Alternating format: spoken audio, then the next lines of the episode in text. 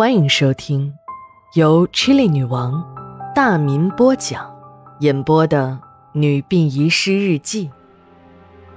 本故事纯属虚构，若有雷同，就是个巧合。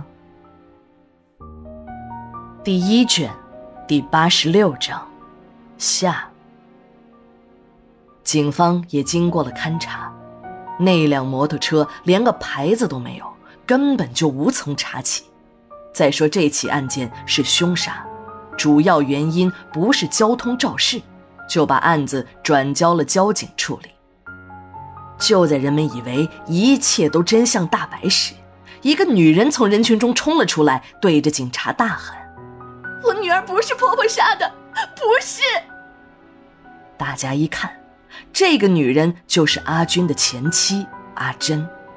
阿珍又转身对婆婆说：“这不是你杀的人，这可是死罪啊！”阎婆变得激动起来，对着阿珍说：“孩子，是我杀了人，我应该承担责任。我一把年纪了，已经是土埋脖子的人，离棺材已经不远了。”怎么死都是死，就让我去死吧！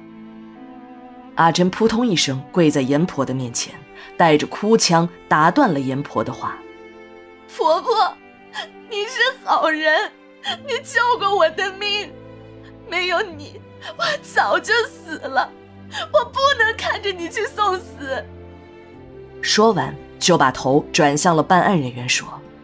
这件事我知道情况。于是，一个不同版本的故事在阿珍的嘴里讲了出来。在阿军的公司刚开张不久，工程虽然做得很红火，但资金总是周转不灵，有些个工程呢就不得不放弃。看着到手的利润就这么白白的跑掉，他心里很是着急上火。可着急上火，他不顶钱用啊！那个时候他刚开始干，就是想借高利贷都没有人肯借给他。一天傍晚，心烦的阿军一个人喝了点闷酒，在街上闲逛，路过一个书摊时，在老板的热情招呼下，就驻足看了一会儿。老板的嘴巴好使，再加上那书每本都有惹火的封面、撩人的标题。不是白花花的女人，就是花花绿绿的钞票，这正对上了阿军的胃口，就随手选了几本带回了公司，一边值班一边研读。其实，这样的非法杂志，除了封面标题很惹火，内容根本就是不堪一读。那些反人性的东西，正常人看了都会恶心。阿军本质上呢，也不是什么坏人。只是好奇而已，正要把书扔在一边，一篇名为《穷光蛋一夜之间成百万富翁》，讲的是一个保险业务员杀害自己老婆，骗取巨额索赔的事儿。这要在平时啊，阿军呢也就是读完了之，但现在太缺钱了，也就学着书里的描写，打起了歪主意。思来想去。阿军就把目标锁定在了妻子阿珍的身上。这个女人每天趾高气昂，上大学时自己就是她的跟班打了三年的洗脚水，当了三年的保镖。结婚后呢，还是说训斥就训斥一通，从不给自己面子。就是过夫妻生活，也要看这个黄脸婆的脸色。自己的女儿还是不能下手的，老妈也不能。就只能牺牲阿珍了，反正这女人如衣服，有钱就有女人，脱一件换一件的事儿，旧的不去，新的不来嘛。一个罪恶的计划在阿军的头脑中形成了，并很快的就付诸了实行。阿军给妻子买了一份五十万的意外死亡保险，为了避免嫌疑，就把受益人填了女儿的名字，然后。就是策划如何让阿珍意外死亡了。很快，阿军就确定了行动方案，在阿珍值夜班出来买鲜奶的时候制造交通意外，撞死她。他了解妻子的生活习惯，每天晚上睡觉前都要用鲜奶洗脸。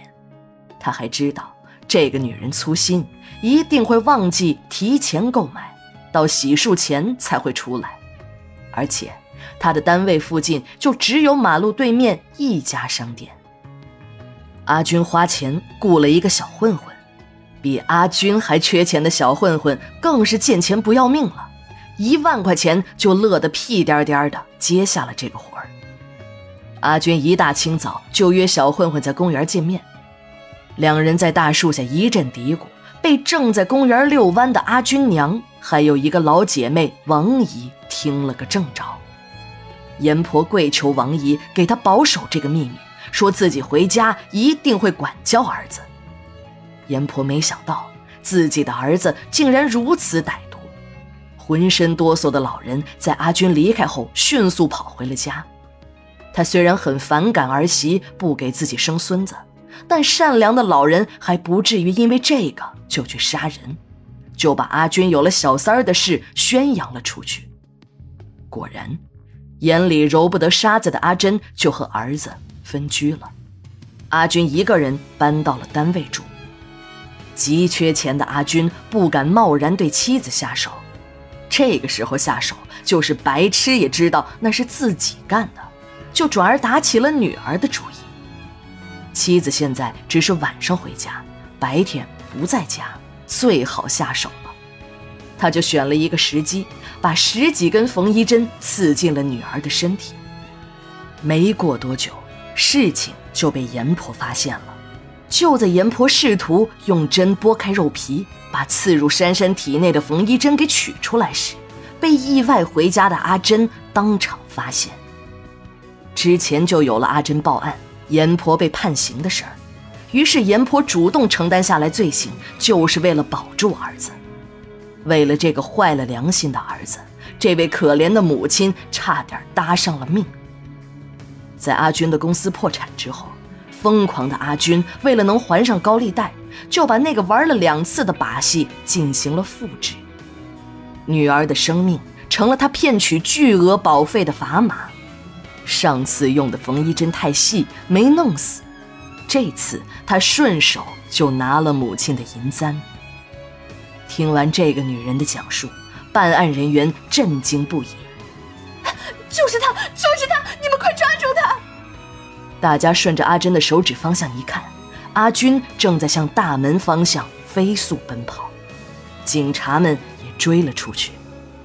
阿军看到有人追，就跑得更快了。